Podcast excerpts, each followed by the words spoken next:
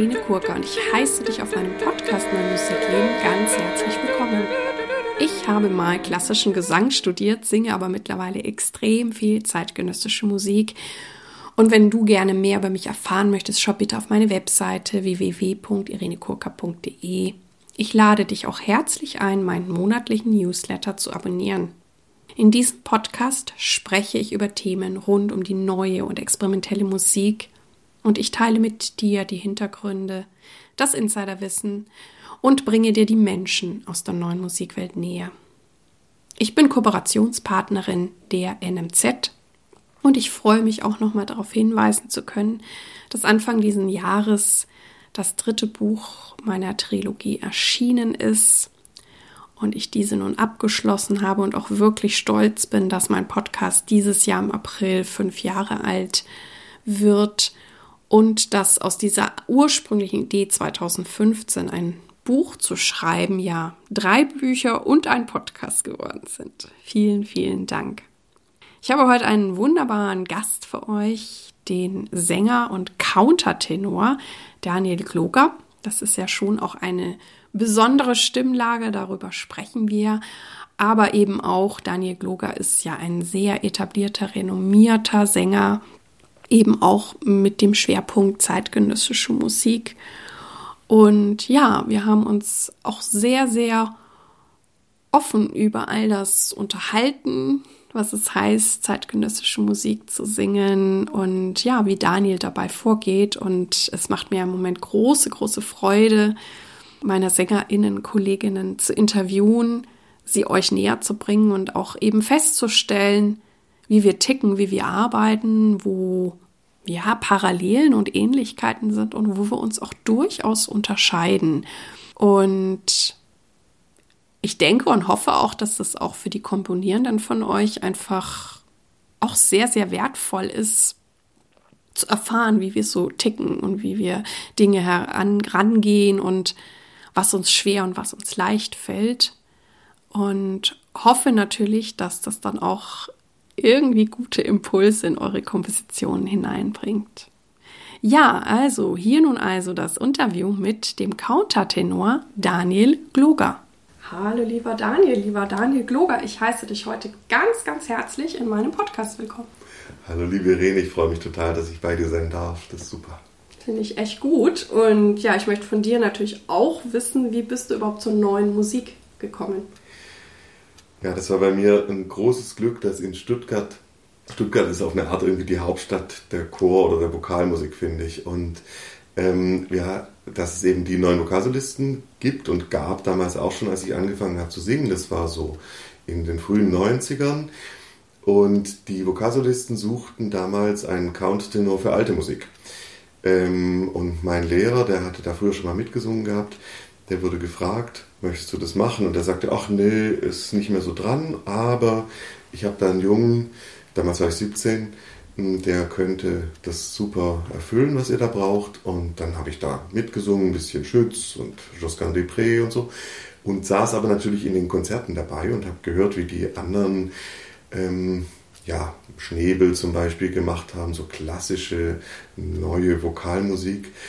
Und ähm, das hat mich total umgehauen. Das war einfach der Wahnsinn, was da, was da abging. Also, und zwar die Mischung aus ähm, Verrücktheit und aber auch ähm, reproduzierbarer Verrücktheit. Also, dass die Probe wirklich schon genauso, ähm, dass genauso krasse Geräusche und Sachen möglich waren und in, in so einer ähm, Unbedingtheit und, und, und so, so, so, ja, so intensiv, das fand ich echt, das hat mich total umgehauen und ich hätte sonst, ich hatte eigentlich bis dahin nicht viel neue Musik gehört. Ich war totaler Wagnerianer, bin ich heute noch. Und habe natürlich viel Barockmusik gemacht als Countertenor und gehört. Und, und irgendwie das war das war für mich einfach großartig da zuzuhören. Und dann ja dann bin ich da so eingewachsen habe ich äh, die Vokalsolisten es gab dann so ein Stück sehr sehr schön ist was von Silvano Busotti Ancora Colli Ancora something und äh, und das, da, da habe ich dann zum ersten Mal mitgesungen und bin da so wirklich peu à peu, ich meine, ich, wie gesagt, ich war 17, also das, das hat nicht geeilt.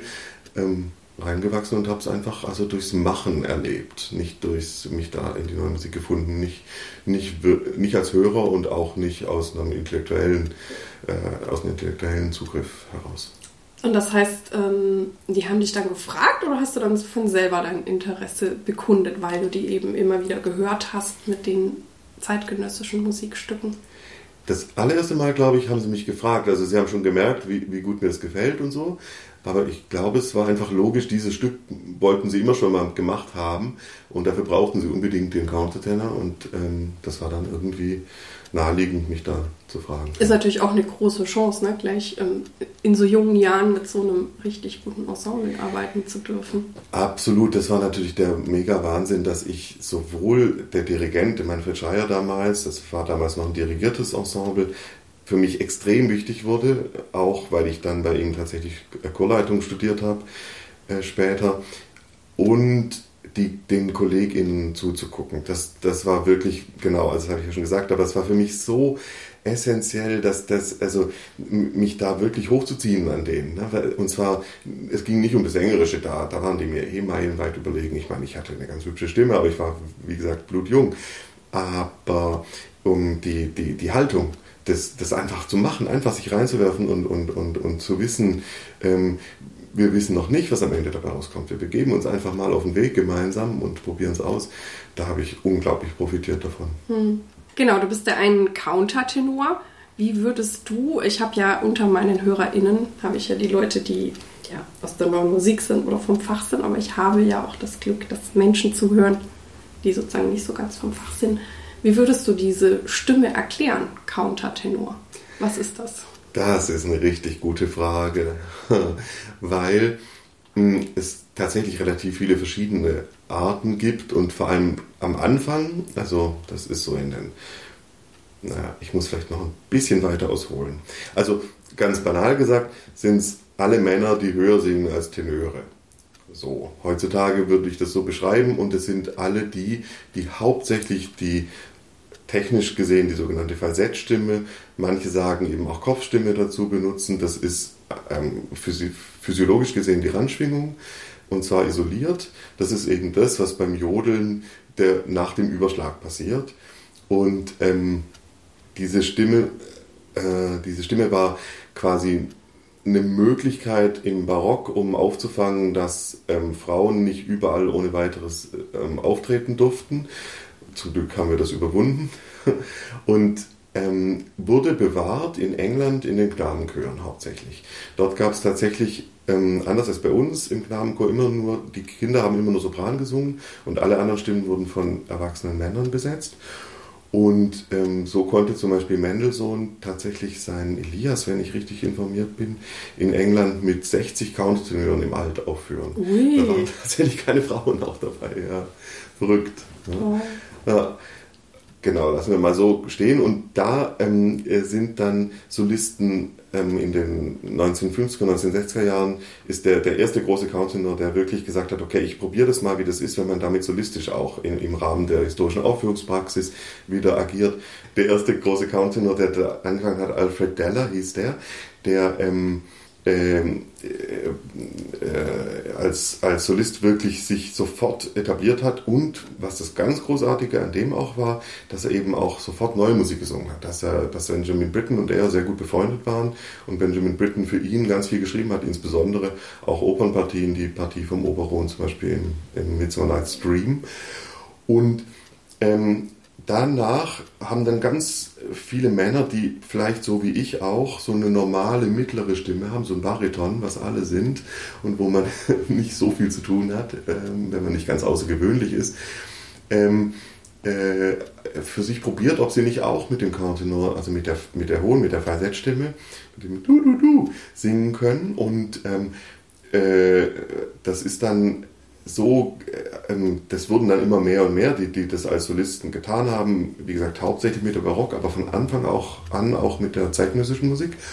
Und dadurch, dass es dann immer mehr wurden, hat sich das dann auch aufgeteilt. Es gab dann eben die tieferen Countertenöre, die in Deutschland auch gerne Altus genannt werden. Oder eben dann gab es plötzlich Sopranisten, das, das war so in den 80er, 90er Jahren fing das an. Ähm, die, die richtig extrem hoch singen konnten. Mein Lehrer zum Beispiel, der konnte tatsächlich auch die Königin der Nacht immer singen. Also das war immer möglich. Der hatte, ja, er hatte quasi noch ein Pfeifregister, mhm. also nochmal die Stimme drüber über den normalen Falsett. Und insofern ist dieser Begriff Countertenor, ich, ich sage, ist so ein bisschen ähm, einerseits führt er, führt er sehr gezielt auf dieses Barocke und andererseits öffnet er wahnsinnig, weil eben die, die tatsächlich erklingenden Stimmen, die es da gibt, unglaublich unterschiedlich sind zwischen sehr warmen Altstimmen, wie jetzt Andreas Scholl, der berühmt ist, und eben so leichteren, höheren Stimmen wie der äh, Scharusky, mhm. Philipp Scharusky, oder ganz, ganz hohen äh, Sopranisten tatsächlich. Mhm. Ja, ganz spannend. Und das heißt, wie hast du das dann rausgefunden? Auch durch einfach Trial and Error oder wie hat es dich dahin geführt zum Countertenor? Ja, ich war im Knabenchor und dann kam der Stimmbruch und der Stimmbruch kam bei mir aber nicht ganz plötzlich, sondern der, der kam, ja, der ging so langsam in meinem Körper vor, vonstatten und ich konnte immer irgendwie weiter singen und saß dann zu Hause und habe, weil meine Mutter auch Altistin war, ähm, tatsächlich aus ihrem Arienalbum die Arien gesungen, so mit 16, 17 und das war eigentlich so eine halbe Knabenstimme und eine halbe ähm, äh, schon Männer-Falsettstimme und meine Mutter kam und hat gesagt, das klingt aber hübsch und ich also ich muss sagen, ich konnte wirklich nicht Bruststimme singen zu der Zeit. Das kam viel später bei mir. Und ähm, genau, und dann habe ich zu meiner Mutter gesagt, naja, das sagst du jetzt, weil du bist halt meine Mutter, magst das irgendwie. Und habe gesagt, ich gehe zu Jugend musiziert und beweise dir, dass es öffentlich noch nicht reicht. Und äh, da habe ich dann tatsächlich den ersten Bundespreis gewonnen und das ähm, und auch Konzerte danach und habe dann im Chor angefangen zu singen bei Frieder Bernius, was auch eben in Stuttgart äh, zufällig ein fantastischer Chor ist, ähm, der Kammerchor Stuttgart. Und dann war es für mich ganz logisch. Ich, für mich war Singen immer logisch. Singen war immer meine Art, mich auszudrücken, meine Kommunikationsform. Und, und dass das dann der Countenor wurde, weil es in der Zeit noch gar nicht anders ging, das war dann eine ganz, ganz klare Folge. Und das gab ja dann schon Lehrer, das heißt, du hast dann auch jemanden gefunden, der dich auf diesem Weg begleitet hat. Genau, ich hatte das Glück, dass meine Mutter ähm, eben diesen einzigen in Stuttgart wirklich ansässigen Countertenor kannte, der als Tenor im Südfunkchor gesungen hat. Äh, damals noch Südfunkchor, der SWR Vokalensemble. Ähm, und der aber wirklich ein sehr guter Countertenor hätte auch sein können, der sich aber dagegen entschieden hat, weil zu seiner Zeit ähm, der Markt noch nicht bereit war dafür. Ähm, und bei dem habe ich sozusagen begriffen, dass das echt ein normales Stimmfach ist, dass man das einfach machen kann. Habe aber von Anfang an, und das ist mir auch total wichtig, ähm, Unterricht auch bei einer Lehrerin gehabt, die eben, für die ich der erste Counselor war und habe eigentlich dann auch tatsächlich in der Folge nie Unterricht bei einem Counselor gehabt, im, im Studium zum Beispiel. Also ich habe das immer nur in Meisterkursen oder so gemacht, aber nie regelmäßig, weil ich tatsächlich finde, es gibt nur eine Art, richtig zu singen, die ist für Counselor nicht anders als für einen Bariton oder eine Sopranistin. Und das kann ich mir gut vorstellen, so hm. sehe ich das auch. Und ähm, wie, wie kann ich mir das noch vorstellen? Also trainierst du auch noch deine, ich meine, mittlerweile singst du ja, glaube ich, beides, ne? Counter und deine Baritonstimme. Ähm, trainiert man auch beides oder, oder trainierst du dann nur dein, dein Falsett oder was ist da, oder ist es auch gut, diese, diese Mischung zu haben? Weil ich, ich meine, ich, ich, ich hatte jetzt noch nie einen Counter im Unterricht oder so. Ich habe zwar schon auch verschiedene Männerstimmen begleitet und ähm, finde auch, dass vieles irgendwie ähnlich ist. Ne? Wir haben eine Kopfstimme, wir haben eine Bruststimme, dann haben wir eine gemischte Stimme und natürlich ist es je nach vielleicht auch Geschlecht und nach Stimmtypus eine unterschiedliche Mischung, ne? wie viel Brustanteil, wie viel Kopfanteil. Aber also ich kann auch sagen, dass mein Farbenreichtum auch gekommen ist, indem du anfängst damit zu spielen mhm. oder wie, wie tief kann ich die Kopfstimme runterziehen oder kann ich die Bruststimme höher nehmen oder so, ohne mir weh zu tun. Und ähm, ja, wie ist es so für dich mit diesen beiden ja. Stimmen? die Brust- und die Kopfstimme oder ja, fast Ja, total. Also ich weiß, dass es Counterteneure gibt, die eigentlich fast nur mit dem Falsett singen und die auch, würde ich sagen, fast nur das Falsett üben. Das hört man dann auch, die, wenn die Ausflüge in die Bruststimme stattfinden, dann ähm, oder in irgendwelche Arten von gemischter Stimme jedenfalls, dann sind, dann hört man diese Stimme an, dass sie relativ dünn ist und, und wenig ähm, farbenreich. Ähm, ich persönlich bin wirklich der Überzeugung, auch gerade für Bariton, Tenorsänger, beim tiefen Bässen ist es manchmal ein bisschen schwierig, ähm, dass, dass unbedingt alle in ihre täglichen Warm-ups, Gesangseinsingübungen die Falsettstimme integrieren sollten, weil das Falsett erlaubt einerseits zu prüfen, ob die Stimmbänder gut schließen, sonst kann man das nicht, und weil das Falsett andererseits eine bestimmte Art von Obertonstruktur mhm. herstellt, die, zu, die zuzufügen ist bei der normalen Stimme. Das ist tatsächlich ein weit verbreiteter Irrtum, ist ja, dass das Falsett nur hoch ist. Das stimmt nicht. Das Falsett geht genauso tief wie die, wie die normale Stimme. Und eigentlich ist bei der, das eben der Unterschied zwischen einem professionellen klassischen Sänger und zum Beispiel ähm, Pop-Musical-Sängern oder auch eben nicht professionellen Sängern, ist eben der, dass bei uns auch in der Tiefe immer ein Falsettanteil, ein Randschwingungsanteil mit im Singen drin ist und den kann ich halt einfach besser trainieren, wenn ich Falsett singe. Deswegen finde ich rein technisch ist das eine super Sache. Bei mir ganz persönlich ist es so, dass mich mein, mein größtes Vorbild von Anfang an war ein Countenor, der heißt Michael Chance.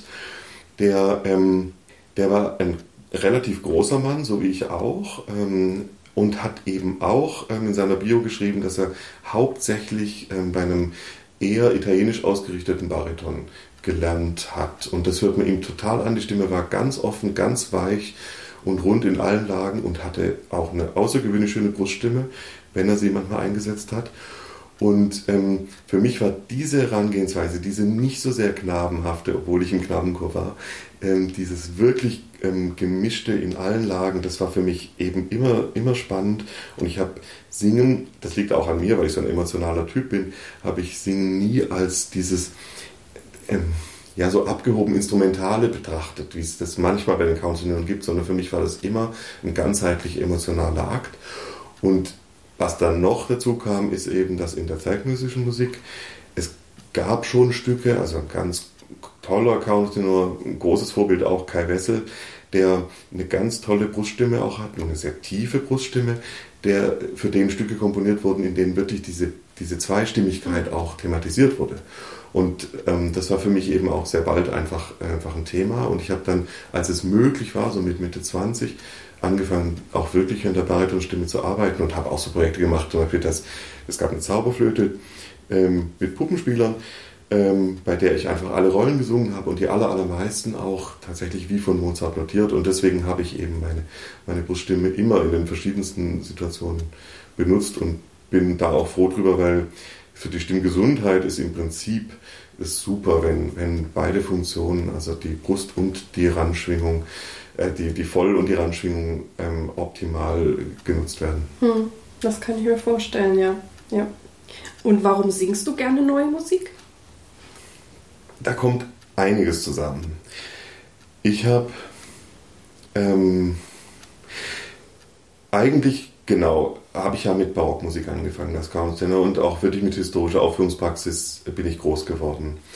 Und wenn man das mal ganz ernst nimmt, dann ist es ja da so, dass man ganz neu die Partituren liest und wirklich versucht, einen Klang zu finden, der für jede ähm, für jede Zeit, für jede also Epoche, für, jede, ähm, für jeden Ort, äh, wo die Komposition ähm, er, erdacht und auch uraufgeführt wurde, für jedes Instrumentarium, für den Ra jeweiligen Raum und so weiter, die perfekte Interpretation sucht.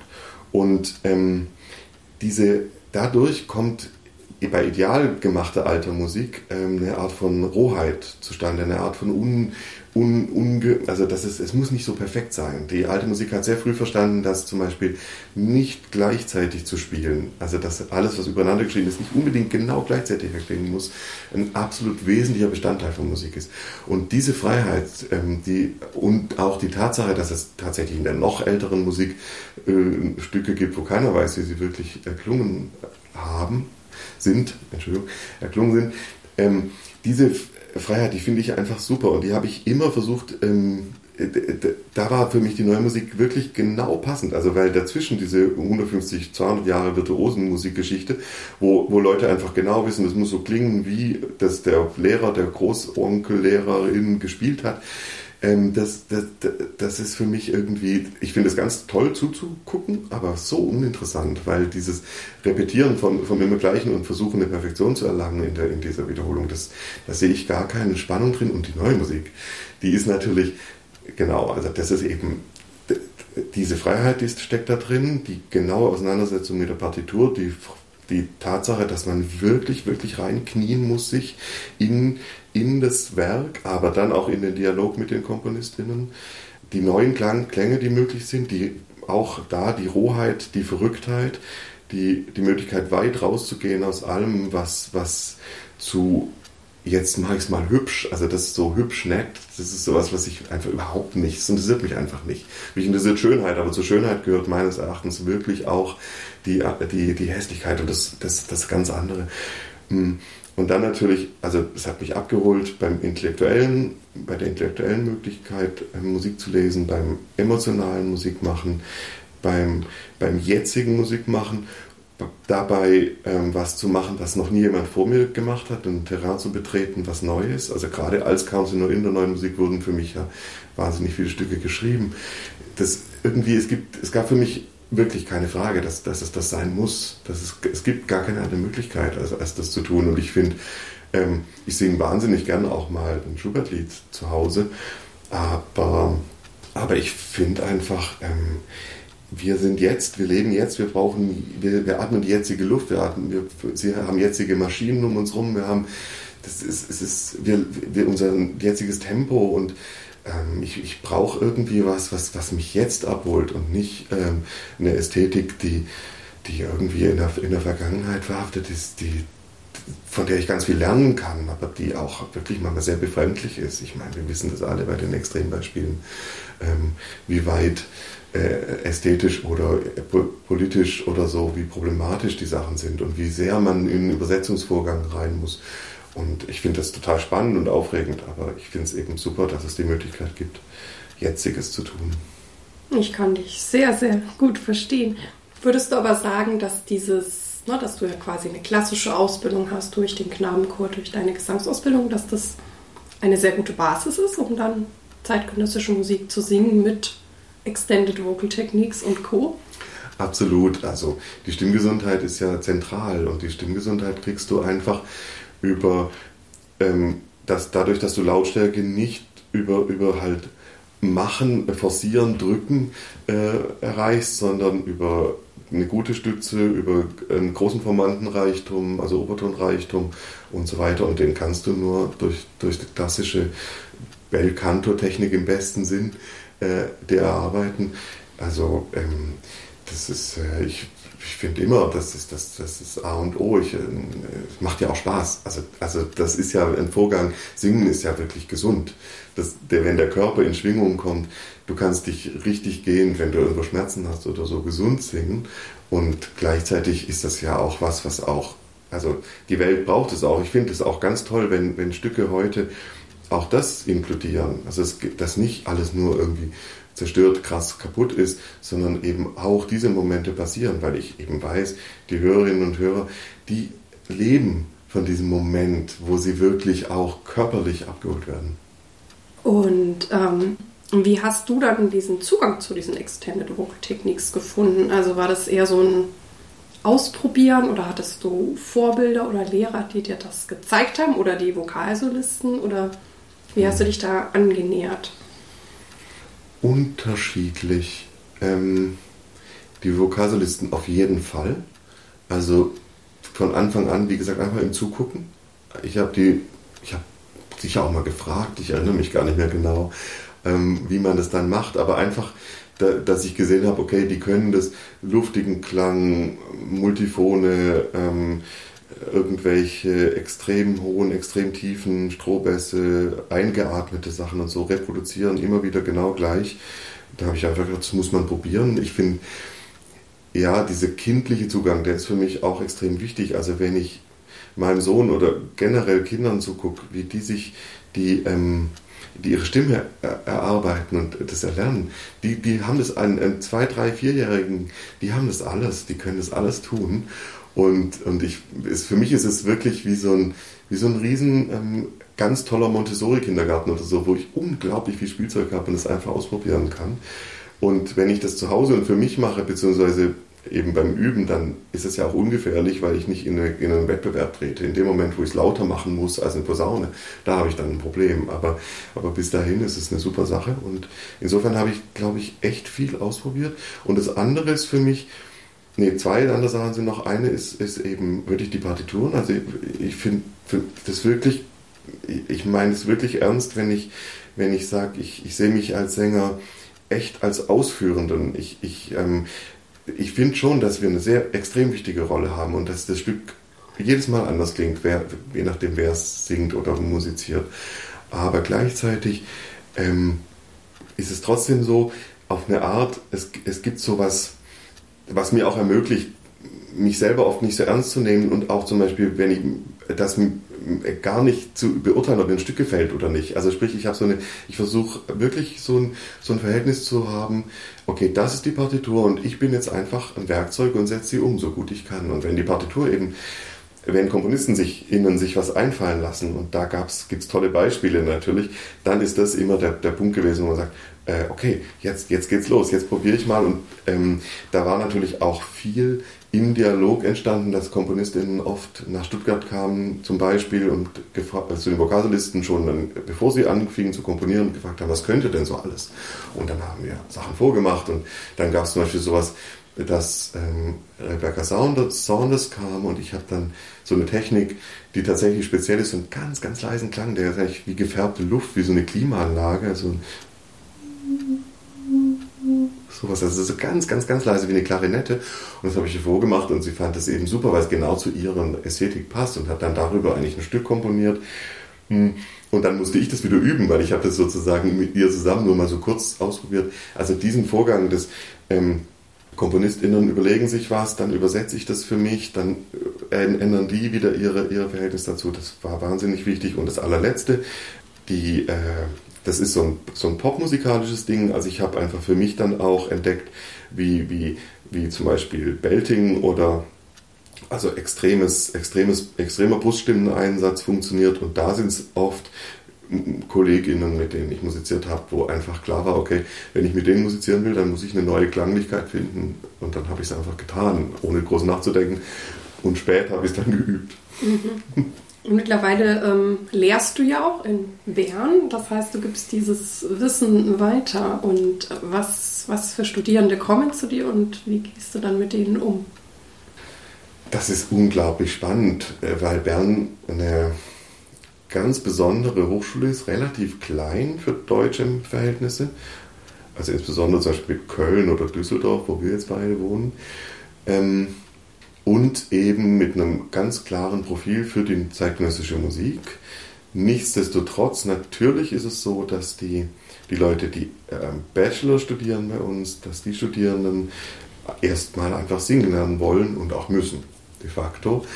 Die, die, die kommen auch im Allgemeinen nicht zu mir. Also ich habe ich hab, ich hab so einen ganz irren und sehr umfassenden Lehrauftrag, der betrifft zum einen die Interpretation zeitgenössischer Musik für alle Masterstudierenden. Da kommen natürlich hauptsächlich die Singenden zu mir. Und da sind es ganz unterschiedliche Leute. Leute, die mit neuer Musik schon ganz viel Erfahrung haben und, und deswegen tatsächlich auch nach Bern gekommen sind. Gleichzeitig auch Leute, die noch nie neue Musik gemacht haben, für die das wirklich eine sehr äh, erstaunliche Sache ist und die, die dann immer meinen, es würde reichen, wenn man jetzt ähm, sagen wir mal, was singt, was nicht ganz klar eine Dur-Moll-Tonalität ist und vielleicht auch nicht in einem ganz klaren Viervierteltakt und so, wo ich immer sage, ja, alles gut, ich habe auch keine, mir ist das egal, die, die, können bringen, was sie wollen, ich arbeite an allem, ich finde es ganz toll und bereichernd auch für mich. Ähm, nur, ich versuche ihnen immer zu erklären, dass ja genau diese Freiheit, die ich vorher geschildert habe, diese, dieses wirkliche sich ganz neu entdecken können und auch wirklich Musik nochmal neu für sich entdecken können, weil es kein Falsch gibt in der neuen Musik. Weil, es, ähm, weil alles, was ich tue, richtig ist in dem Moment, wo ich es wirklich bewusst und mit, mit ähm, Lust und Verstand tue. Ähm, dass sie das damit nicht kriegen, wenn sie, wenn sie ein Stück im 5-8-Takt singen, wo halt mal ein Tritonus vorkommt. Sondern dass sie nur, ähm, das, das werden sie nur bekommen, wenn sie wirklich ans Experiment rankommen. Und es ist ganz toll teilweise. Ich hatte zum Beispiel so einen Tenor, der so ganz klassisch ausgebildet, wunderbar seine Belcanto-Arien gesungen hat. Und am Ende hat er, die müssen eben alle so ein, so ein Vorsingen da machen dann auch, was nicht bewertet wird, aber es, es muss stattfinden. Und der hat dann ein Stück von Jenny Walsh gemacht, wo es wo kaum gesungen wurde und ganz viel äh, Körperlichkeit eingesetzt, Performance. Das war, hat mich echt umgehauen und wirklich berührt. Genau, das sind die einen. Dann äh, habe ich Leute im Theatro Musical, das ist eine ganz spezielle auch Einrichtung bei uns, ein ganz spezieller Studiengang, wo Leute hinkommen, die eigentlich mindestens so viel PerformerInnen wie KomponistInnen sind und da in so einem Zwischenbereich sich äh, äh entdecken. Und das sind dann oft Leute, die tatsächlich ihre Stimme auch mit mir gemeinsam entdecken. Das heißt, die, die sind experimentell unglaublich. Also die versuchen, sind sehr, die, die, für die gibt es äh, keine, keine Limits, was experimentelle Techniken betrifft. Aber da geht es dann wirklich darum, wie halte ich mal einen Ton gerade. Wie singe ich ein A, ein E, ein I in drei verschiedenen Lagen mit einer ähnlichen Klangqualität. Und zuletzt habe ich im Opernstudio die wirklich Studierende aus aller Welt, die dorthin kommen, um eigentlich eine Opernkarriere zu starten. Und weil wir aber eben diesen besonderen Fokus haben, ähm, sind, ähm, bin ich mit denen wirklich auf, auf einem Weg, dass ich einerseits versuche, wirklich ihr, ihr klassisches Repertoire interessant zu gestalten und immer neu, jeden Tag neu zu erlernen. Und andererseits auch wirklich ihnen versuche, den, den Horizont extrem zu öffnen und mit ihnen Sachen auszuprobieren und auch da ist es teilweise wirklich beeindruckend, was, was, worauf die Lust haben. Also es wäre schön, wenn, wenn mehr Leute sich in Bern tatsächlich bewerben, die, die wirklich für die neue Musik dahin kommen noch, also für den neuen Musikgesang. Das ist äh, bisher noch nicht ganz so. Also ich lade herzlich dazu ein. Aber, aber es ist auf jeden Fall so, dass, dass mich das in jeder Hinsicht wahnsinnig bereichert, weil ich dadurch so viel lernen kann darüber, wie, wie auch ich selber ähm, Musik und Singen äh, Musik machen und singen will. Ja, also diesen Call, den unterstütze ich auf jeden Fall, weil ich dich ja auch schon eine Weile kenne und mit dir gesungen habe und ähm, eben auch glaube, dass du das einfach großartige Erfahrung hast, aber auch dieses, ja, dieses, ich sage jetzt pädagogische Talent und Know-how, wie, wie kitzel ich das dann auch aus der anderen Person heraus und so. Also von daher meldet euch in Bern. Danke. und ähm, ja, ich, ich, es, es, klingt sehr, sehr spannend, was du erzählst. Einfach, dass du dich in diesen verschiedenen Bereichen so austoben kannst. Also das ähm, klingt cool, weil ich mir manchmal auch denke, ähm, jetzt nur klassisch unterrichten oder so wäre für mich jetzt wahrscheinlich auch zu wenig. Hm. Und das ist ja wirklich dann so alles. Und ich glaube auch, ich weiß jetzt nicht, wie sehr vielleicht die Studierenden auch untereinander irgendwie dann aufeinandertreffen, dass man ja dann wieder sehr viel lernt, wenn das so ein bisschen, ich sag jetzt mal, interdisziplinär ist oder die einen nur mehr von dem ähm, Forschenden kommen und die anderen eher von dem Singenden. Ich habe ja in den USA studiert und es gab eine Klasse, die, also es war sehr viel, sehr, sehr gut. Und es gab eine Klasse, die ich auch nie vergessen werde, weil da eine Frau, die in den USA auch recht bekannt war, also die hat alles gemacht. Die hat mal in einer Soap gespielt, die hat Musical gemacht. Also es äh, hat moderiert, also die war unglaublich. Und die haben die dann eben auch geholt, um, um zu unterrichten. Und haben sie wohl gefragt, was sie machen möchte. Und dann hat sie gesagt, also wenn man ihr wirklich einen Wunsch erfüllen äh, möchte, dann möchte sie eben interdisziplinär unterrichten. Was dann so aussah, dass dieser Kurs war wirklich Hälfte, Hälfte SängerInnen und SchauspielerInnen. Also wir hatten eine mhm. große Schauspiel, eine sehr gute Schauspielabteilung an dieser Hochschule. Und das war eben auch total faszinierend, weil bei allen Sachen, ähm, ne, wo es so um Ausdruck und so ging, waren natürlich die Schauspieler meilenweit noch weiter als mhm. wir Sänger. Und alles, wo es dann so um Stimme, um Singen ging, waren wir natürlich so voll souverän und in unserer Comfortzone und da sind die dann ausgeflippt und so. Und so, oh Gott, ist die Stimme. Und dieser Mix war einfach, ähm, fand ich richtig, richtig gut, weil du ja trotzdem so wie du auch mit den Vokalsolisten, wenn du natürlich mit Menschen zu tun hast, die irgendwas sehr gut können, kannst du dir das ja eventuell auch abgucken. Und natürlich war das für mich toll, mit diesen begnadeten Schauspielern zu arbeiten. Ne? Auch wenn wir sagen, ja, wir Sänger können das ja irgendwie auch, aber die machen das halt schon noch ein bisschen anders. Ne? Ja, die machen das grundsätzlich anders. Das ist, ich finde es gar nicht unbedingt besser oder schlechter. Aber ich habe tatsächlich, ich habe das Glück gehabt, dass ich extrem viele Produktionen entweder mit SchauspielerInnen auf der Bühne hatte oder dass die Regisseurin äh, vom Schauspiel kam. Das war tatsächlich so, fast alle irgendwie hatten auch Schauspiel gemacht oder nur Schauspiel. Bis dahin, das lag daran, dass ich sehr viel in Schwetzingen beim Festspielen gesungen habe und der Hans-Peter Kehr, der damals der Intendant war, eigentlich immer äh, Regisseurinnen vom Schauspiel eingeladen hat. Und ähm, das, ich habe begriffen, die brauchen keine Zeit, um reinzukommen. Und das liegt natürlich daran, dass wir ja, wir kriegen ja einen Einsatz. Also wir warten, wir haben ein Vorspiel und wir wissen genau, hier beginnen wir. Das heißt, wir, wir, wann immer wir eine Probe haben, ist klar, ähm, das, ich kann nicht einfach anfangen loszuspielen, also in der Rolle oder so. Kann ich machen, aber das ist eigentlich nicht, der, nicht, nicht die Verabredung. Die Verabredung ist, äh, Dirigent macht irgendwie einen Auftrag, Klavier fängt an zu spielen und dann kann ich sagen, okay, jetzt, hab, jetzt beginnt mein Stück. Und ähm, die Schauspielerin, da ist es eben genau das Gegenteil. Ich kam auf Proben, da war ich auch noch ganz, ganz jung, mit 20 oder so, im Staatstheater Stuttgart. Das war eine ganz tolle Produktion, die, die, die auf einem bestimmten Niveau dann gescheitert ist, aber was mich, was für mich unglaublich war, wirklich unglaublich, das war, ich kam auf die Probe und, und plötzlich fing einer an und brabbelte so vor sich hin und ich dachte, was, was ist denn jetzt los? Ist, ist irgendwas, irgendwas passiert? Und, und dann hat er irgendwie, das war eine Produktion, bei der es allen nicht ganz so gut ging. Mir ging es super, aber den Schauspielerinnen, die, die waren nicht so fröhlich dabei. Und ähm, und der war, ich, ich, der war einfach sauer auf die Arbeit äh, tatsächlich, hat es aber komplett in die Rolle genommen und brabbelte und fing an zu schreien und zu schimpfen, schmiss einen Stuhl und dann kam der Text und dann kam wieder, dann kam wieder irgendein Gebrabbel und dann kam wieder der Text äh, vom Stück und ich, ich habe überhaupt nicht, überhaupt nicht begriffen, was vor sich ging. Ich, ich, ich saß so am Rand und habe nur geguckt und war so, nee, nee, jetzt, äh, und, und das, ist, das war so eine wichtige Erfahrung für mich, weil ich habe das dann auch öfter erlebt und dann wusste ich es einzuordnen und das ähm, das ist so gut, so gesund. Das müssen, das versuche ich auch immer den, den Leuten zu erklären, denen, die als Sängerinnen dann versuchen, auf die, in der Bühne in Rollen zu kommen, dass sie nicht, dass sie diese Angst überwinden müssen und da wirklich oft wie, wie, wie, wie ähm, Kaninchen vor der Schlange sitzt, äh, stehen die dann da, man sieht es richtig in den Augen, wie, okay, noch, noch zwei Takte, noch ein Takt, äh, äh, der Atem wird höher und so. Das ist ein ganz äh, allgemeines Problem. Das ist dann wirklich überhaupt nicht äh, sozusagen ein Einstellungsproblem, sondern das ist technisch, das ist äh, emotional, da, da, kommt alles zusammen, dass sie, dass sie wirklich, und dann hört man dem erst, die erste Phrase, kannst du echt den Hasen geben, der ist nicht, weißt du, wovon ich rede. Ja, ja, das kann total passieren, auf ja. jeden Fall, auf jeden Fall. Und gerade auch ähm, ja, immer mit dem Einsatz, klar, aber auch in der neuen Musik, die ja dann manchmal äh, noch ein bisschen schwieriger und komplexer oder irgendwelche Taktwechsel. Und dann ist man vielleicht irgendwie noch, noch, noch nervöser oder so. Mm. Ja, genau, dass die Schauspieler auch so eine Nervosität ins Spiel mit reinnehmen. Ne?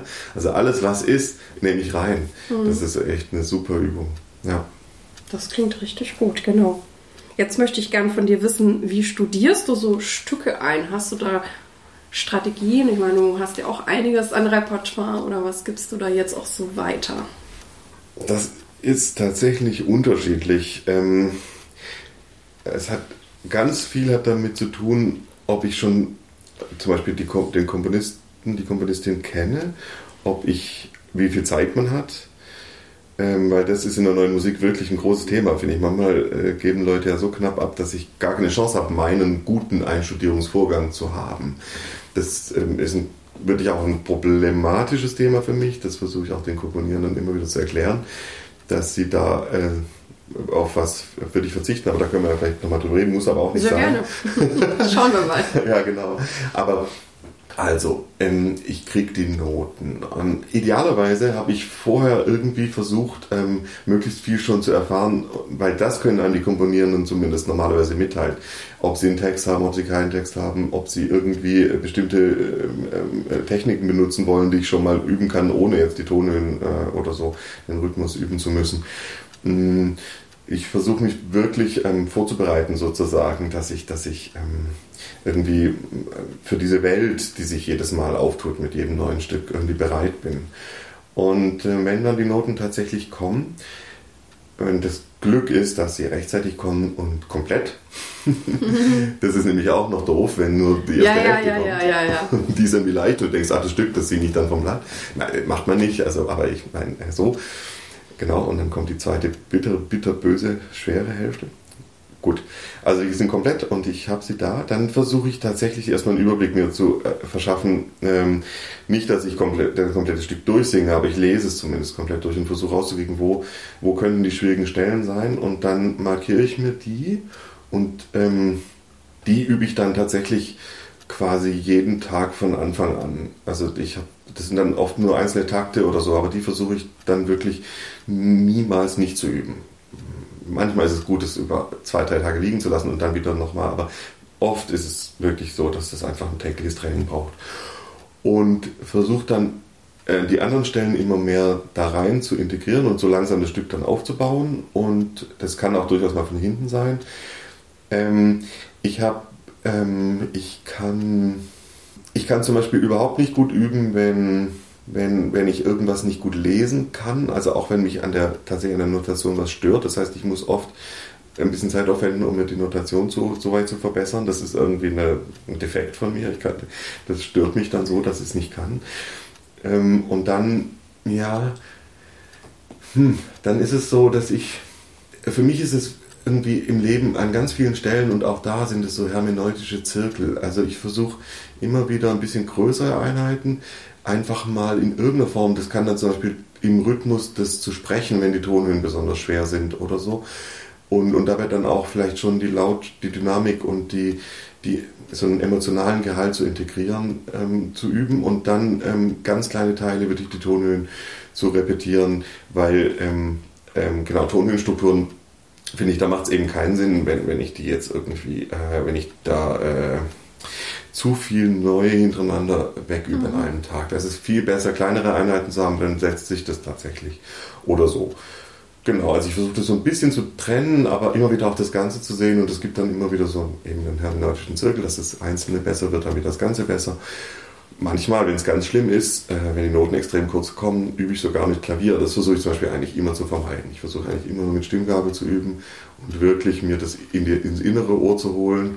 Aber es gibt, es gab durchaus auch schon den Moment, dass ich, dass ich echt gesagt habe, hey, das ist so wahnsinnig schwer. Die Tonhöhenverläufe sind, ich habe eben auch kein absolutes Gehör, sind so, so schwer. Ich muss irgendwie in, in einen Zustand kommen, dass ich quasi innerlich was nachsinge, was, was ich schon öfter gehört habe und das dann am Klavier vorspiele. Ja, da hast du viele wichtige Sachen gesagt. Ich frage dich auch gleich noch was, aber ähm, also das mit den Noten, das möchte ich auch jetzt mal festhalten. Also ich glaube, ich bin jetzt nicht so, dass ich jetzt was in der Notierung ändere. Aber ich finde es natürlich auch wichtig, gutes Material rechtzeitig zu bekommen. Das ähm, hebt die Qualität meiner Ausführung. Und, und den Aspekt fand ich ganz wichtig, dass es lesbar ist. Also auch da, ich meine, das ist jetzt immer weniger, weil ja auch viele einem ne, irgendwelche PDFs oder so schicken und die sind dann meistens ja schon lesbar, aber ich habe ja auch noch viel Handschriften bekommen. Und es gibt viele Handschriften, die liebe ich, weil die sind ja. wunderschön. Aber es gibt auch Handschriften ähm, aus verschiedenen Gründen, die sind fast nicht lesbar. Und dann ähm, hat man selber so viel Übersetzungsarbeit und ähm, na, ich sage das jetzt auch nochmal ganz deutlich, weil die Komponistinnen weil, weil ich, ich, ich, ich, ich, ich gebe da ja auch Zeit her, die ich dann eigentlich nicht zum Üben habe. Und der, der Komponist hat ja auch am meisten davon, wenn ich das Stück tatsächlich übe und dann kann. Also wenn ich erstmal einen Monat lang irgendwie die Noten umschreiben muss oder irgendwie in eine Form, wo ich sage, ja, jetzt. Und was bei mir auch immer einen Unterschied macht, ich glaube, du bist ja schon sozusagen zeitgemäß mit iPad, da ist es wieder anders. Aber ähm, ich singe ja immer noch mit Papier. Und für mich ist auch immer dieser Schritt, dass ich die Noten dann wirklich irgendwie sortiere, in eine Ordnung bringe, total wichtig. Ab dem Moment lerne ich es irgendwie auch besser, als wenn ich dann nur so Blätter rumfliegen habe. Ne? Also das ähm, darf man nicht unterschätzen. Ähm, genau, über Tonhöhe sprechen wir gleich auch noch. Was, was, ähm, du hast ja schon so ein paar Sachen verraten. Was, was rätst du denn dann auch Komponisten oder Komponisten oder gerade in den Jüngeren, was, was kann man tun, dass man es einem Sänger möglichst äh, leicht macht, ein schweres Stück einzustudieren? Oder Was, was, über was freust du dich denn da so? Mhm. Ja, das ist echt ein bisschen abhängig davon, wo genau die Schwierigkeiten liegen. Wenn die jetzt eher in der, in der Geschwindigkeit wie spezielle Extended Techniques aufeinanderfolgen sind, dann ist es natürlich was anderes, als wenn es jetzt rhythmisch, ähm, tonhöhenmäßig komplexe Strukturen sind, quasi klassisch schwierige Strukturen. Sagen wir mal so, ich glaube, ich glaube, wenn es ihnen gelingen könnte, sich wirklich reinzuversetzen, hm, das wäre ja auch was, was man durchaus im Kompositionsstudium bereits erlernt haben könnte. Also das geht jetzt tatsächlich an die, an die Lehrenden dort. Ähm, sich wirklich reinzuversetzen in uns, die wir die Noten zum ersten Mal lesen, die wir jedes Mal eine neue Welt, wie gesagt, uns erobern müssen. Es ist einfach, also mal ganz banal angefangen, ein neues Zeichen zu erfinden für einen, für einen Klang, den es bereits in 50 Werken zuvor gab und für den es vielleicht idealerweise zwei, drei Zeichen gibt, im schlimmsten Fall 50, im besten Fall mhm. eins. Äh, dafür ein neues Zeichen zu finden, ist einfach abartig. Das ist einfach idiotisch, da, da, da brauchen wir nicht mit, also genau, das erklärt sich von selbst. Ähm, es ist, ähm, es ist auch nicht so dumm, mal in eine klassische, äh, klassische Noten reinzugucken. Zu gucken, wie zum Beispiel ähm, Spacing, also die Verteilung der, der Noten im, im Takt und die Verteilung der, der Takte im, im, auf der Seite und so weiter, im System auf der Seite, wie sowas so funktioniert. Ähm, halbe, also angefangene Takte am, am Ende des Systems und die nächste Hälfte an, am, am Beginn des nächsten Systems kann ausnahmsweise mal möglich sein, ist aber normalerweise zum Beispiel einfach nicht geschickt. Ähm, auch ähm, ähm, wenn plötzlich jemand auf die Idee kommt, und das ist bei Vokalmusik leider oft so, ähm, dass man Dynamik äh, drunter und Text drüber schreibt, ah, ja, dann ist das, oder? Total. meine, da haben sich wirklich über Jahrhunderte äh, Menschen über Layout Gedanken gemacht und dann, ja, und so. Und da gibt es auch Notationsprogramme, die einem gar nicht die Möglichkeit geben eigentlich, aber man kann sie natürlich dahin bringen, dass sie diesen Unfug äh, veranstalten. Das sind so ganz banale Sachen und dann sind es natürlich aber auch komplexere Dinge, ähm, ähm, wie, wie ähm, man muss sich halt bewusst sein, es ist okay, wenn ich, wenn ich, Brian Ferneyhough ist zum Beispiel ja so ein Komponist, äh, der war bestimmt für die auch schon öfter Thema in den Podcasts, ähm, dessen, dessen unglaubliche rhythmische, ähm, rhythmisch schwierige Notation, die wirklich mathematisch höchste Fähigkeiten erfordert, das auszeichnen, also rechnerisch höchste Fähigkeiten, ähm, wirklich dafür da ist, meines Erachtens, um, um seinen, seinen unglaublichen romantischen Freiheitsgedanken zu, zu irgendwie verbrämen, aufzuholen. Ähm, das, das ist super und das macht, äh, das finde ich auch klasse und das ist dann aber auch so notiert, dass es funktioniert. Jetzt, wenn jemand eben so schreiben will wie Brian Ferneyhough, aber das dann irgendwie ähm, nicht perfekt notiert ist und so, dann, dann funktioniert das einfach zum Beispiel mhm. einfach nicht geht, das geht nicht. Das heißt, ich muss dann schon gucken, wo bin ich, ähm, wo, wer sind meine Vorbilder, auf welchem Bereich bewege ich mich und dann kann ich da mal gucken, wie haben die das dann so geschrieben.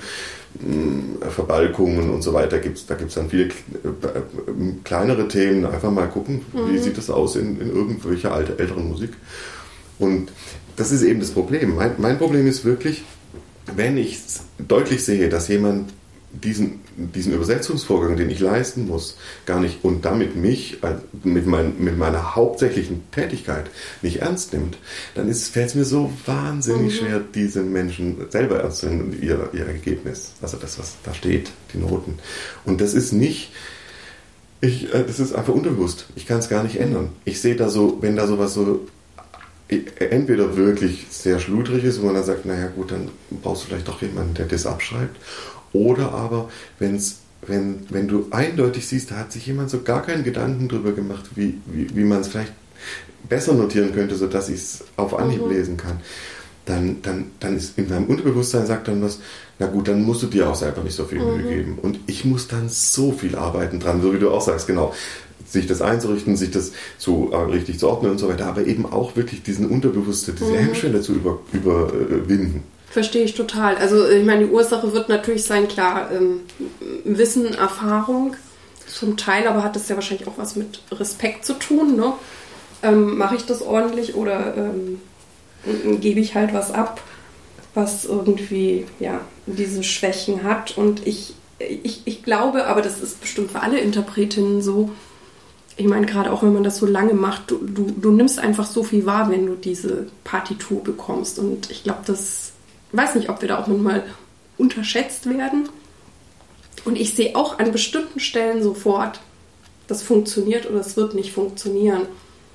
Und wenn ich aber sehe, es wird nicht funktionieren, dann bin ich auch so ein bisschen frustriert, weil ich mir denke, egal ob ich jetzt jeden Tag, keine Ahnung, acht Stunden diese Stelle übe, sie wird nicht funktionieren, weil sie in irgendwas ist in sich oder im Zusammenklang mit den anderen nicht richtig. Und ich habe das auch schon manchmal Komponistinnen, wenn ich die gut kannte, auch, auch gespiegelt, habe gesagt, das, und, und wenn die das dann nicht ernst nehmen, ja gut, dann wurstelt man sich dann irgendwie durch. Und wohingegen ich Stücke, wo ich halt, also die dann vielleicht auch sackeschwer sein können, aber ich trotzdem weiß, wenn ich das mache, das wird am Schluss richtig geil, dann habe ich auch so Bock zu üben, weil ja. ich denke, diese Herausforderung nehme ich so gerne an. Und das ist, das finde ich immer wieder erstaunlich, dass, dass wir das eigentlich sofort irgendwie merken und, und ja, dieser Fall, wo man irgendwie merkt, mm, das knirscht so ein bisschen, das ist natürlich dann immer schwierig, sich zu motivieren. Das kenne ich dann auch von mir.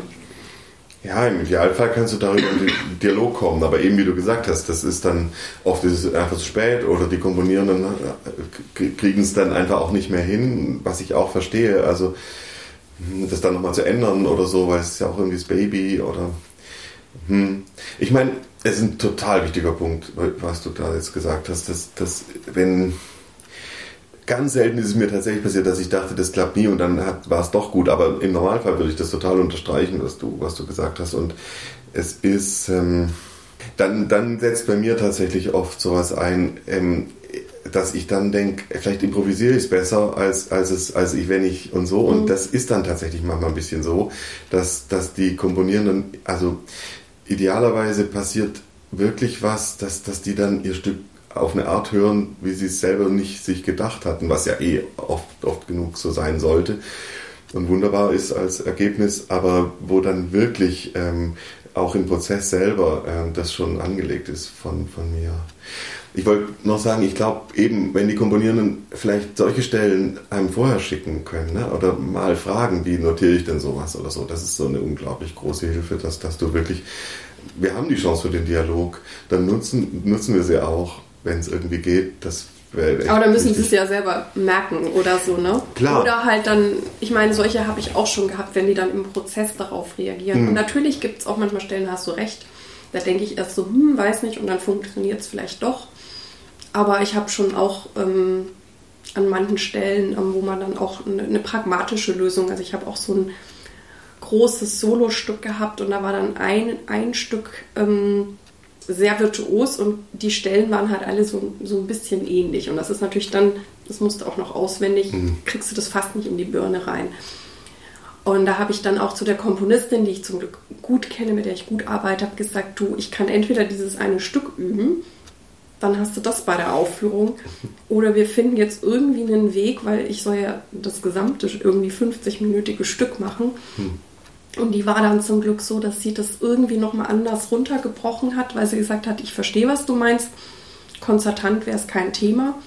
Aber jetzt angesichts der Lage, dass du ja das 50-minütige Stück irgendwie auswendig lernen musst, äh, werde ich das jetzt etwas vereinfachen und trotzdem ist es mein Stück. Und das fand ich ganz großartig, mhm. weil das war einfach Pragmatismus und ich konnte das auch sagen. Ich meine, vielleicht hätte auch ein anderer Komponist gesagt, friss oder stirb, ist mir doch egal, wie du da durchkommst. Und gut, dann hätte ich vielleicht so viel geübt, wie ich konnte, aber ähm, man weiß jetzt nicht, was dann am Schluss rausgekommen wäre, ob hm. es mir gelungen wäre oder nicht.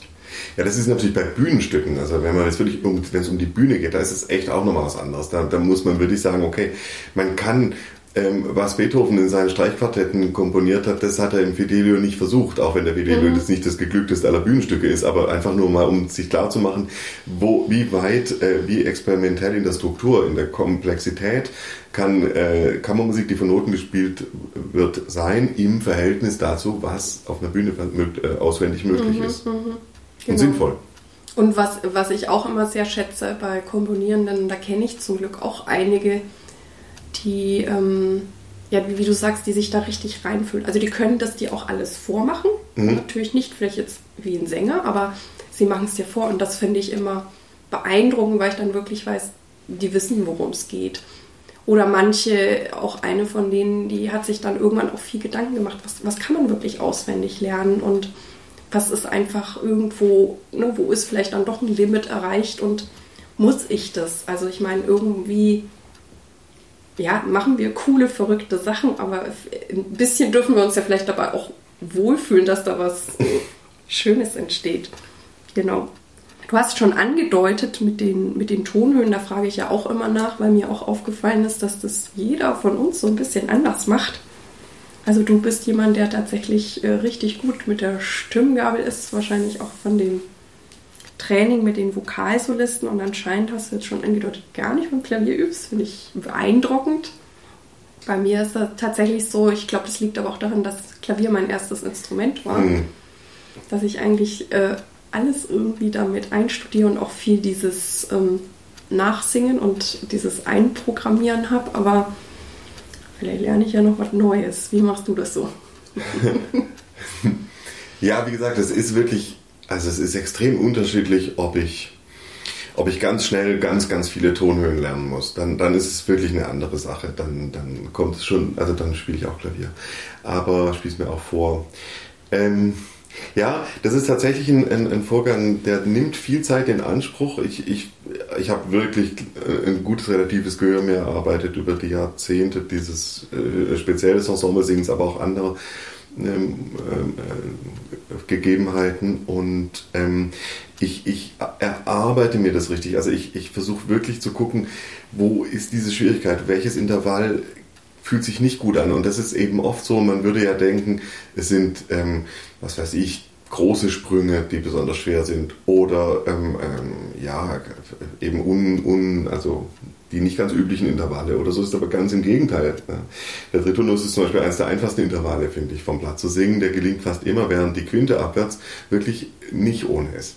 Und dann sofort in dem Moment oft genug. Und dann ähm, mache ich äh, suche ich mir ein Hilfsmittel, sei es ich breche die Quinte durch eine Terz in zwei Hälften und singe das dann auch beim Üben wenigstens 50 Mal mit der, mit der Terz dazu.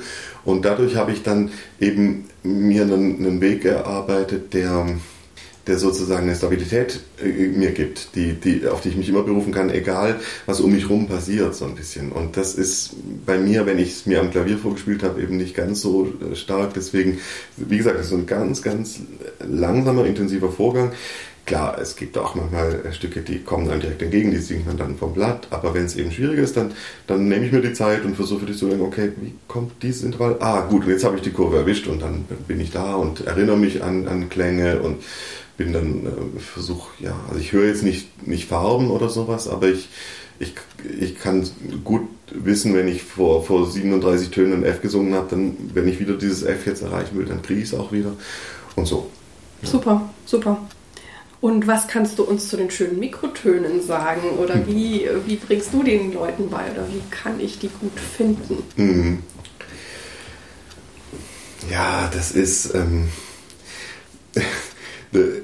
ich, äh, ich habe tatsächlich ähm, Bezug nehmend auf, auf eine, eine, andere Sendung von dir mit der Angelika Lutz. Ähm, das geht das Problem dieser, dieser Formanten ähm, über, also dass das eigentlich beim Singen Mikrotöne immer schon vorhanden sind. Wenigstens nicht Vierteltöne, das wäre ein bisschen viel, aber, aber Achtel- oder Sechzehnteltöne, das ist einfach normal, wenn die Formanten mitwirken. Das heißt, äh, wir, wir haben dieses, dieses ähm, Thema beim Singen ganz speziell, weil wir ja auch nicht sagen können, okay, ich greife immer an dieselbe Stelle. Ähm, also ist es sehr unterschiedlich. Für, für Leute, die das noch nie gemacht haben, ist es ähm, überhaupt mal zu begreifen, was für eine Schönheit in, in, in einem Mikroton ist und wie, wie, wie zum Beispiel, wenn man Vierteltöne gesungen hat, wie der Halbton plötzlich ein ganz, ganz stabiles, riesiges Intervall ist, das, das, das muss man einfach mal, mal dann durch Machen erfahren. Und dann, toll ist es, wenn man zwei hat, die, die gleichzeitig singen können und einfach durch die Samen, die eine hält und der die andere bewegt sich davon weg und genießt wirklich diese Vierteltonreibung und genießt die Halbton. Ruhe sozusagen, die dann wirklich riesig ist, wo man immer denkt, oh, ein Halbton, das ist doch ein kleines Intervall. Nee, ist es nicht. ähm, andere Musik zu hören, ähm, Barockmusik ähm, zu machen, wirklich mal Obertonstrukturen, das ist ja was ganz anderes als Vierteltöne oder so. Das ist substanziell verschieden. Obertonstrukturen äh, bring, äh, genieße ich mit den Studierenden gemeinsam wirklich, indem ich halt einen ganz tiefen Basalton auf dem Klavier sehr laut anschlag, das den Klavier aufmache und sie reinsingen lasse ins Klavier und, und mal probiere, wie tief kann eine Septime, Naturseptime, wie tief natürlich auch die Naturterz, die, Moll, die Durterz, wie, wie hoch die Mollterz und dann auch dieser fantastische Viertelton zwischen Quart und Tritonus, wo genau bewegt er sich und wie kann der zu einem Intervall werden, was, was so ganz sanft landet in, in dem Klavier und was überhaupt keine Spannung in sich trägt. Also da geht es oft um diese Überwindung von, von tatsächlich von Hemmschwellen und dann wird es eigentlich irgendwie ziemlich schnell selbstverständlich, dass es möglich ist, die einzusetzen. Und dann geht es darum, was mache ich, wenn tatsächlich Mikrotöne im Stück auftauchen und komponiert sind. Da kommt es eben auch extrem darauf an, ob die Mikrotöne eine Abweichung sind. Dann stelle ich mir oft genug die, die normalen, das ist so ähnlich wie wenn man jetzt lange, lange Glissandi hat, da muss man ja auch irgendwie es schaffen, dass man am Ende am richtigen Ton rauskommt. Richtig. Das ist auch nicht so ganz trivial. Nee, nicht immer. Genau, und das heißt, da stelle ich mir einfach äh, diatonische Töne, mhm. chromatische Töne vor, je nachdem, was sich gerade eignet und, und nehme dann den Viertelton als, oder den Mikroton, wie auch immer, Achtelton als, als Abweichung wahr. Er versucht den wahrzunehmen, zu singen bleibe aber im Prinzip in meinem äh, chromatischen äh, äh, ähm, Spektrum erhalten, äh, der Tonalität. Oder aber es gibt tatsächlich wirklich äh, quasi neue Tonalitäten. Da gibt es tolle Stücke, wo wirklich, ähm, ein, ein, also gerade der Georg Friedrich Haas, der sich mit Obertonstrukturen beschäftigt, aber dann kommen ja da auch Mikrotöne dabei raus und ähm, der dann den, den, den, den entstehenden mikrotonalen Oberton als neuen Grundton benutzt. Und ähm, da, ja, da würde ich sagen, das ist eigentlich, für mich ist es fast nur möglich, wirklich zu erleben mit Menschen, also mit mhm. den Instrumenten. Und weil zum Beispiel, man würde ja vielleicht denken, ja, das ist dann super mit so einem ähm, ähm, ja, irgendwie Synthesizer gemäßig mhm. gestimmten E-Piano, das bringt mir aber wirklich ganz wenig. Dieser Oberton spezial reduzierte Klang, sei es eher klarinettig mhm. oder sei es eher mhm. oboig, ähm, der, der ist für mich eigentlich immer, immer sinnlos. Da kann ich mich nicht reinfühlen. Da habe ich genau dieses, was ich vorher beschrieben habe, entweder diese sanfte Landung oder diese wunderbare, das Gefühl von Dissonanz, den kriege ich da einfach nicht. Das heißt, die einzige Chance ist, ich, ich suche mir irgendwo jemanden im Haus, oder in dem Instrumentarium, mit dem ich zusammenspiele, oder von den KollegInnen, die, die halt äh, ein schönes, tiefes Instrument spielen oder so und, und, und guck dann mal, was, was sich da machen lässt. Noch schwieriger ist es natürlich bei A Cappella-Musik. Mhm, da, ähm, ja, da, da ist es wirklich, da, also wenn, wenn es ein Stück ist, wo diese Obertonstrukturen Sinn machen, und es gibt wirklich genug äh, Stücke, wo, wo, Ober, wo Mikrotonalität ja, nicht, nicht zu hören ist. Sie haben ein Stück gemacht, das, das war dann, ähm, das orientierte sich an südostasiatischen ähm, Tonleitern und es war eben quasi in, der war die Oktave in fünf oder sieben gleiche Intervalle geteilt. Also Äquihepta oder Äquipentatonisch. Und das ist was, das haben wir so lange geübt, das war auch sogar tatsächlich mit Streichquartett ähm, das Stück, aber es ist dann so schon beim Singen singst du es falsch und beim Hören niemand hört es. Also selbst ich, der wirklich wusste, das findet jetzt gerade statt bei den Kolleginnen, wenn ich unbedarft, wenn ich einfach mich habe reinfallen lassen in den Klang, dann klang es einfach wie eine bisschen schräge Diatonik. Und, und um dem zu, das zu umgehen, wenn es also wenn es wirklich ein Vokalstück ist, ein, ein reines A cappella-Stück, wo diese Probleme nicht existieren, äh, wo das nicht so ist, wo die Obertonstruktur, die Mikrotonalität wirklich Sinn macht, dann hilft, dann, dann, dann, dann übe ich mich gemeinsam mit den anderen Wund und versuche einfach immer wieder dann auch mit Hilfsmitteln, mit Klavier, mit einer Stimme, mit verschiedenen gestimmten Stimmgabeln, wirklich immer wieder die Abweichung zu genießen, zu sagen, okay, jetzt schau, der Ton, ah, wie können wir, dann machen wir wieder einen schönen reinen Akkord, dann gu gucken wir uns das an, was ist, ja, da, da, musst du halt irgendwelche Stützen finden, immer wieder wirkliche Häfen, in denen du ankommen kannst und so das ist dann, das ist einfach brutal viel Arbeit. Aber ich habe es, sagen wir mal, in 20 Prozent der mikrotonalen Stücke, der A Cappella-Stücke wirklich erlebt, dass es so richtig, richtig Sinn macht. Und dann ist das halt einfach das Thema des Stücks. Das mhm. ist dann so, wie du bei anderen Stücken halt dich an, an, an irgendwelchen rhythmischen Spezialstrukturen bunt übst. Dann übst du halt dann. Wir üben uns wund, ja, ja. Ja. Also bei mir war es auch oft so, dass mir die Mikrotöne dann am besten gelungen sind. Also wenn doch irgendwie eine, eine Logik für mich zu finden war oder ähm, wenn ich mich an jemand dranhängen konnte oder mir das jemand auch ganz toll vorgemacht hat. Und ich dann merkte, das ist so eine so, eine Kör so ein Körperfeeling eher. Also ich habe so das Gefühl, ich kann es nicht unbedingt so hören, weil das ist manchmal genau das Gegenteil von dem, was ich denke. Aber wenn ich dann das Gefühl kenne, dann rastet es auch wieder ein und das ist dann cool. Total genial. Also da gibt es ja in, in der arabischen Musik gibt ja diese, diese Terz, die genau zwischen Du und Moll ist. Und das ist wirklich, was das einlassen kann. Das kann man spüren, lernen. Aber eben, ich, das ist auch wieder sowas, also du hast vorher das Wort Respekt benutzt. Das hat für mich wirklich kein ethisch-moralischer Begriff in dem Zusammenhang, sondern wirklich einfach nur ein ganz, einfach ein menschheitsgeschichtlicher. Wenn, wie, wie soll jemand wie ich, der aufgewachsen ist mit im Wesentlichen der gleichschwebenden Stimmung und ein bisschen noch der, der alten Stimmung, ähm, wie soll so jemand ähm, in der Lage sein, 20, 30 Jahre Leben aufzuholen von jemandem, die oder der immer nur irgendwelche ähm, ähm, ja, anderen Tonalitäten um sich herum hatte. Das ist nicht möglich. Da kann ich nicht, ich kann, ich kann mich auf den Weg machen und das, wenn, wenn der Weg des Ziels ist, auch schön. Ich finde es auch einen tollen, tollen Moment. Ich, solange es keine neokolonialistische Aneignung ist, ähm, sondern ein wirkliches, wirkliches Verstehen lernen, wirkliches rein, reingehen. Aber dass ich damit nicht dasselbe erreichen werde, wie jemand dieses seit 30 Jahren macht, das finde ich, find ich relativ logisch. Ja, also ich finde es super schön, mit dir über die Stimme und all diese Details zu sprechen. Und da könnten wir wahrscheinlich noch viel mehr ähm, drüber sprechen. Aber wie gesagt, die Leute sollen ja bei dir einfach mal studieren. genau. Ähm, ich mache jetzt einen Themenschwenk. Ähm, für mich sind ja Sänger auch Hochleistungssportler. Wie siehst du das und wie sieht so ein Tag bei Daniel Gloger aus? Ja, sagen wir mal, wie sieht der ideale Tag aus? Ne? ja, total. Also ich sage immer wieder zu den, ähm, zu allen, auch den Komponierenden, aber natürlich auch zu den Studierenden, ähm, dass sie sich bewusst machen müssen, dass, dass es eigentlich erstmal keine Kunst ist, die wir da tun, sondern das, was, was wir tun müssen, ähm, ist einfach den Körper so einzustellen, dass er funktioniert und, und dass das, was wir uns mühevoll in vielen, vielen Stunden Übens erarbeitet haben, eben ab, abrufbar sein kann, weil der Körper gesund ist, weil der, weil der Körper schwingt.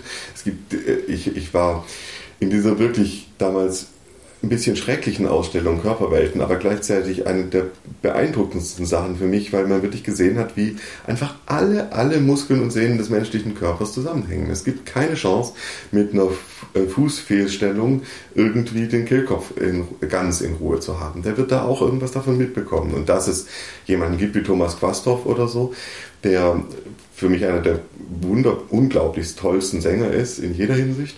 Ähm, das, das, ist einfach ein, ein, ein, wirkliches Wunder. Aber ähm, Menschen, die äh, keinerlei körperliche Beeinträchtigung haben, sollten gucken, dass es so bleibt, wenn sie singen wollen. Und so, also, das heißt, ähm, für mich ist äh, leider relativ viel Schlaf extrem wichtig. Das heißt, ähm, wenn ich ähm, singen will, dann ist es für mich optimal, denn ich bin auch wirklich eine Eule. Das heißt, es ist gut, den Tag möglichst entspannt und langsam zu beginnen. Idealerweise bereits äh, morgens im Bett noch mit, mit ersten Einsingübungen. Das ist äh, kein Singen, sondern das ist ein Tönen. Da geht es darum, den Körper zu aktivieren, zu gucken, wo, wo ist er. Und dann, ähm, ja, dann, dann ähm, stehe ich auf. Klar, dann ist für mich ist Duschen super, weil das mich wirklich weckt. Äh, kalt, heiß, wie auch immer, möglichst irgendwie irgendwas tun für den Körper, schwimmen, joggen, so, so nicht extrem was, was den Körper rausreißt, sondern was auch so eine Gleichmäßigkeit in der Bewegung hat, so was Ruhevolles. Und wenn es dann wirklich ums Singen geht, ähm, neben dem, dass man einfach gut essen muss, also wenn man jetzt wirklich auftreten will, muss man genau wissen, was sind die Sachen, die mir gut tun, was sind die Sachen, die mir nicht gut tun. Es ist unglaublich, wenn man sich eben die Höchstleistungs Hoch- und HöchstleistungssportlerInnen anguckt, was die so treiben, ne, was die ganz genau tun. Und das ist bei uns wirklich, das ist ja so ein feines Instrumentchen da, der Kehlkopf, und der wird von so kleinen Schleimpartikeln oder so, so nerv, genervt. Das ist man wirklich, ja, also ähm, dann also das richtige Essen und Trinken und dann ein gutes, ein, ein, ein, ein gesundes, entspanntes Warm-up, vielleicht auch mit körperlichen, also körperlich sängerisch, mit, mit abwechselnden Übungen. Und äh, ja, und dann, dann je nachdem halt üben oder, oder singen, äh, auftreten, das ist dann egal. Was wünschst du dir so für uns neue Musikleute oder neue Musiksänger noch, wenn du ein Plädoyer aussprechen magst? ich wünsche mir, dass die ähm, Komponierenden uns die Stimme in ihrer Emotionalität ernst nehmen. Das heißt nicht, dass es jedes Stück beinhalten muss. Ich liebe rein instrumental gedachte Stücke, aber, aber eben dann nicht, weil es aus Versehen weggelassen wurde, sondern weil es bewusst nicht äh, eingesetzt wurde. Ich, ich wünsche mir sehr, dass Veranstalterinnen kapieren, wie, wie, was das bedeutet, sowas zu tun, was wir da leisten und, ähm, und in einen sinnvollen Kontext bringen. Ähm, das betrifft natürlich auch, auch Bühnen, Opernhäuser und so. Ich, ich wünsche mir, dass, es, dass die Pluralität, die ich sehe, der, die, diese extremen Möglichkeiten, die es gibt, dass, dass das nicht abnimmt, dass die Leute wach bleiben ähm, für, für ein Stück, was ganz streng adomnianisch wirklich ähm, Emotionalität und, und direkte, direktes, ach, das verstehe ich jetzt, das gefällt mir aber gut, hören, verhindert, dass, dass sowas genauso möglich ist wie äh, quasi ein Popkonzert in der neuen Musik, wo Menschen einfach mittanzen und sich ähm, mit drin wohlfühlen. Und ähm, naja, ich wünsche mir für uns alle natürlich, dass, dass, dass wir eine gesunde Welt sein können und dass die neue Musik in irgendeiner Form äh, da zumindest nicht ähm, eher als, als, als Problem auftaucht und alle immer denken, naja gut, das sind da so ein paar, paar verrückte SpinnerInnen, die, die irgendwie vor sich hin Quatsch machen, aber mit uns, unserer Lebenswirklichkeit und allem hat es nichts zu tun, wenn es irgendwie möglich ist, dass ein Diskurs, so wie er zum Beispiel Stockhausen oder auch äh, Ligeti mit seiner Filmmusik für 2001 oder so ähm, sowas in, in der Öffentlichkeit ähm, ver, äh, verankert, ähm, wenn, wenn sowas denkbar ist, dass die neue Musik mit dazu beitragen kann, dass wir als Welt so krank, wie wir oft genug sind, in allen möglichen verschiedenen Hinsichten momentan ähm, spürbar, ähm, ähm, heilen können und, und in, ein, in, eine echte Kommunikation miteinander treten. Denn das ist Musik für mich in jedem Fall. Das wäre natürlich das höchste Ziel und, und das, das wünsche ich mir auf jeden Fall sehr. Das ist wunderschön. Ja, wir sind bei der letzten Frage angekommen und da möchte ich gerne noch wissen, welchen Tipp möchtest du jungen KünstlerInnen geben? Ich bin ein, ich bin ein großer Fernsehsportler und es ähm, gab ein gerade eben ein, ein, ein Spiel, wo was sehr komplex ist, ähm, den Super Bowl im American Football, das ist so eine Art Rasenschach. Und da könnte man in der Halbzeit ganz hochkomplexe Ansprachen erwarten von den Trainern, Trainern in dem Fall sind es glaube ich immer Männer. Ähm, und heute Nacht hat eine Mannschaft einen extremen Rückstand dadurch umge umgekrempelt, umgekehrt, dass der Trainer ihnen anscheinend gesagt hat, seid ihr selbst, sei du selbst. Das war seine wesentliche, vielleicht sogar einzige Botschaft. Ähm, ich finde, äh, es ist so unglaublich schwierig, zu seiner Identität zu kommen heutzutage, mit all den Einflüssen, die es gibt und mit all der, dem Wahnsinn, der, der, ähm, in, der in der äh, virtuellen Welt äh, möglich ist. Also Wahnsinn in dem Fall durchaus nicht nur nicht negativ, sondern einfach so reich, ähm, dass dieses rauszufinden, was will ich ganz genau, wo ganz genau bin ich zu Hause, was ist wirklich das, was ich tun will. Und dann sich auf den Weg zu begeben und keine Angst davor zu haben, mal ein Weichen in die falsche Richtung zu gehen, aber, aber wirklich sich immer wieder zu fragen, bin ich gerade auf dem richtigen Weg? Und wenn ich es klar sagen kann, ich bin es nicht, egal wie, das, das auf eine gute Art und Weise abzubrechen und einen neuen Weg für sich einzuschlagen, ähm, und dabei dann wirklich zu dieser Identität zu kommen, zu diesem Sei du selbst, das fände ich, das würde ich ja als den Ratschlag geben wollen. Ja, vielen, vielen Dank, lieber Daniel, für dieses sehr aufschlussreiche, inspirierende Gespräch und danke, dass du dir die Zeit genommen hast. Ich danke dir, Irene. Das war für mich auch eine wirklich bereichernde Erfahrung. Dies war also das heutige Interview und ich hoffe, du konntest viel für dich mitnehmen. Ich freue mich wie immer auf deine Ideen und Anregungen über Facebook oder E-Mail. Vielen Dank, dass du bei mir eingeschaltet hast. Ich hoffe, es hat dir gefallen und dich inspiriert. Ich freue mich sehr, wenn du dir etwas Zeit nehmen kannst, mir in diesem Podcast eine gute Bewertung auf iTunes abzugeben und diesen auch gerne deinen Freundinnen und Kollegen zu empfehlen. Ich danke dir. Dir alles Gute.